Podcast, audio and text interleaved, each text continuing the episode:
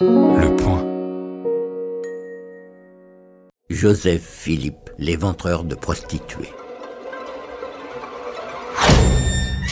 Les amants de la guillotine.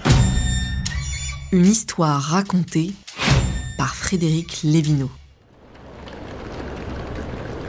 En 1861, Joseph Philippe débarque à Paris après avoir passé huit ans au bataillon d'Afrique.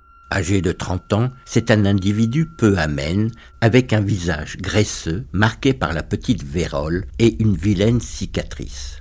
Il enchaîne les petits boulots dont il se fait vite licencier pour ivresse. L'alcool le transforme en démon.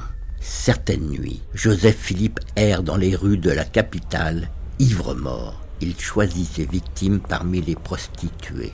Il se laisse entraîner chez elles. Là, il les poignarde frénétiquement, puis il recherche de l'argent avant de s'enfuir, ni vu, ni connu. On lui attribue ainsi douze meurtres de racoleuses, bien mieux que Jack l'éventreur.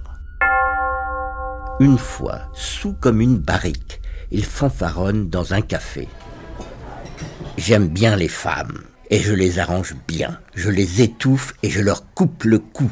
Au surplus, vous entendrez parler de moi, mais bien sûr, personne ne l'a cru.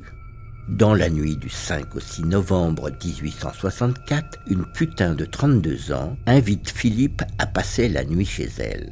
Ils font l'amour à quelques centimètres du petit garçon de la prostituée qui dort profondément. Cette douce présence n'empêche absolument pas l'ancien soldat de sortir un énorme couteau pour en frapper la mère. Celle-ci se précipite vers la fenêtre. Elle voudrait hurler, mais seuls des gargouillis sortent de sa gorge.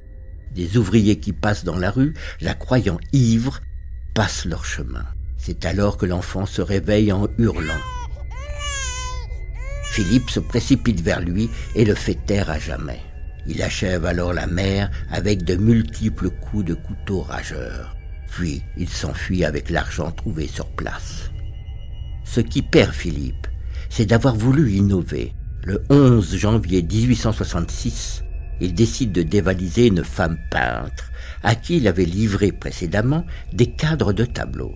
L'artiste a à peine le temps de lui ouvrir la porte qu'il tente déjà de l'étouffer avec un linge. Le bruit de lutte attire des voisins qui frappent à la porte.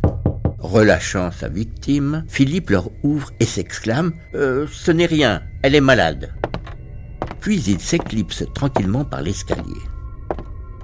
À ce moment, sa victime retrouve sa langue et hurle ⁇ Arrêtez-le !⁇ Philippe est rattrapé dans la rue et livré aux gendarmes. L'enquête révèle tous ses crimes antérieurs. Le voilà condamné à mort. Le 24 juillet 1866, à 6 heures du matin, Joseph Philippe sort de la prison de la Roquette pour subir son châtiment.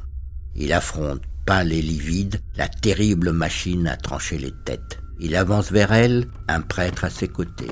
Son visage est prématurément vieilli. Il tremble, il observe la foule sans rien dire. Enfin, Philippe se décide à monter sur l'échafaud. Les aides du bourreau le saisissent, le couchent sur la bascule, le couteau tombe, c'est fini.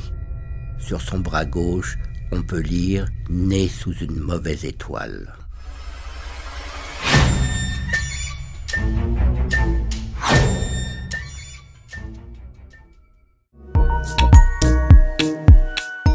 Retrouvez tous les épisodes des Amants de la Guillotine et l'ensemble des podcasts du Point sur Apple Podcast, Google Podcast ou sur votre application de podcast préférée.